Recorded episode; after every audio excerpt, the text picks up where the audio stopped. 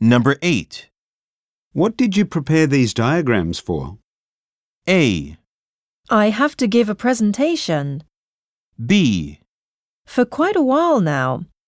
C. Yes, he wants some charts.